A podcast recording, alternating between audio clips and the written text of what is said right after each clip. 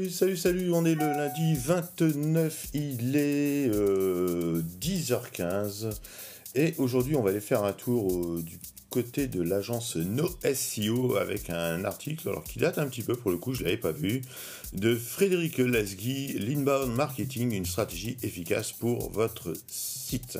Alors qu'est-ce que l'inbound marketing? Alors, Il y a plusieurs définitions possibles hein, pour en parler. On peut parler d'une stratégie qui permettrait de communiquer aux visiteurs toutes les informations qu'ils recherchent, par exemple, mais uniquement celles qu'ils recherchent. Hein, le visiteur arrive sur notre site par le biais d'une page bien précise et l'inbound peut consister à l'insister à aller vers une page plus complète ou à télécharger des bonus, un PDF, vidéo, tuto, etc.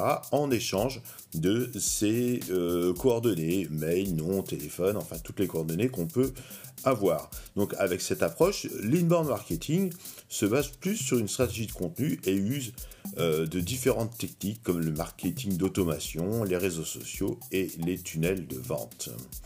Alors pourquoi choisir l'inbound marketing? Ben, En fait, euh, on a constaté que les clients potentiels n'aiment pas être bombardés de pubs. Hein. On n'aime pas la pub, euh, surtout des trucs qui ne nous intéressent pas. Et en fin de compte, cette stratégie cerne mieux hein, euh, l'objectif du marketing. On travaille sur les besoins du client pour leur présenter des produits et des services qu'ils sont censés rechercher. Alors, le plus souvent, l'inbound marketing passe par un tunnel de conversion. Hein, ce tunnel de conversion, ça consiste à attirer des internautes, les transformer en leads ou en clients et leur vendre le produit qui leur convient. Et surtout, ça permet aussi par la suite de fidéliser la clientèle. Donc ça se passe hein, généralement par des outils spécialisés et un bon CRM.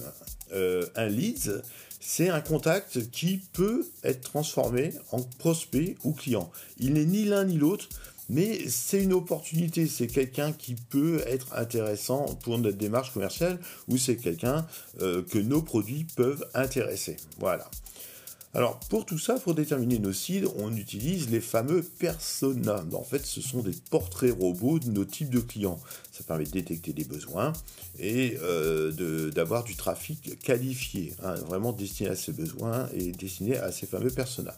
Alors pour les créer, on va consulter la base de données de nos clients, on va euh, renseigner toutes les, caractéristiques, hein, le type d'entreprise, est-ce qu'ils font oui ou non de la vente en ligne, quel est leur CMS utilisé, quel est leur hébergement, euh, quel est leur métier, etc. Et puis après, on fractionne les idées et les données obtenues. En fait, ça va nous empêcher euh, d'envoyer, ben, je sais pas, d'envoyer à un blogueur mode, mais qui ne ferait que, je sais pas, qui ne ferait pas de vente en ligne, par exemple, des informations sur le e-commerce, s'il s'y intéresse pas, ou quelqu'un qui n'est que et spécifiquement sur euh, WooCommerce, des informations qui concernent PrestaShop ou Shopify, par exemple. Alors, il faut aussi penser à optimiser ces pages pour séduire des visiteurs. Attirer les, visiteurs, c'est super, mais s'ils arrivent sur des pages complètement pourraves, ça sert strictement à rien. Et de toute façon, il faut travailler le référencement naturel des pages, hein, parce qu'on sait très bien que les internautes font une recherche sur Internet avant de procéder à un achat.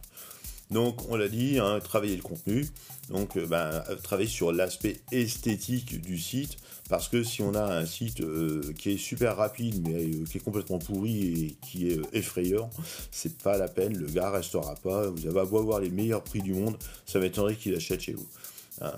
Donc, euh, on peut aussi ben, créer euh, un blog, hein, faire du blogging, créer un blog professionnel, on a vu ça la semaine dernière, pour publier des articles de qualité, avec des sujets qui intéressent nos cibles, hein, et euh, qui répondent surtout à leurs problématiques.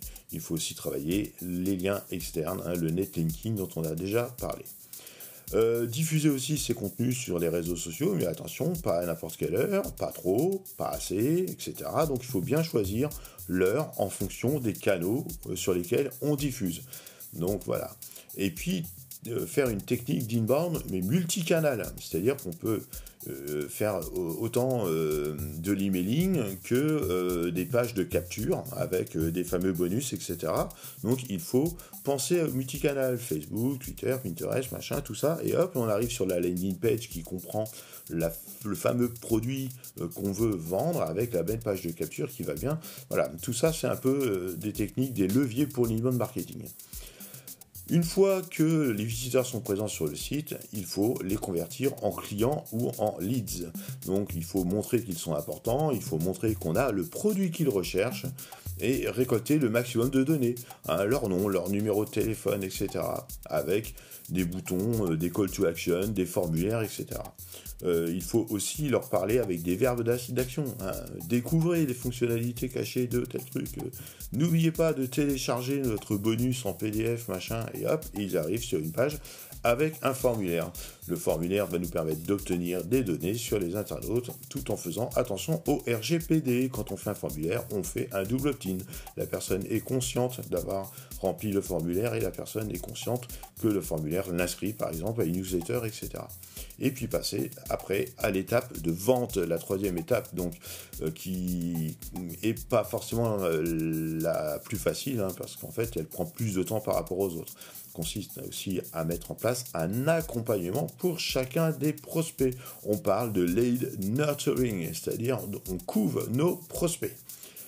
Voilà, on s'assure que aussi le parcours d'achat est en totale adéquation avec notre domaine d'activité pour ne pas perdre de contact avec les clients après par la suite. Il faut passer par des techniques d'emailing, des articles, des offres exclusives, des newsletters avec le CRM, on peut envoyer des usages personnalisés en fonction de filtres, ça c'est plutôt pas mal.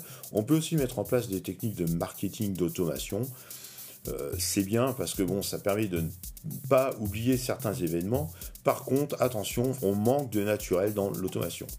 Je rajouterai pour compléter cet article de Frédéric Lasgui que la fidélisation passe aussi par un bon support client. Et là, vous me connaissez pour IPFix. Je fais le maximum et c'est vrai que répondre toujours aux clients le plus rapidement possible, le plus gentiment possible et avec un maximum d'efficacité, c'est toujours très très bon. Voilà, c'est tout pour l'inbound marketing. L'article, vous pouvez le retrouver sur le blog de l'agence noseo.fr. Je vous souhaite une bonne fin de journée. On est toujours le lundi 29 avril 2019, mais cette fois, il est 10h22. C'était le podcast numéro 55. Allez, tchou tchou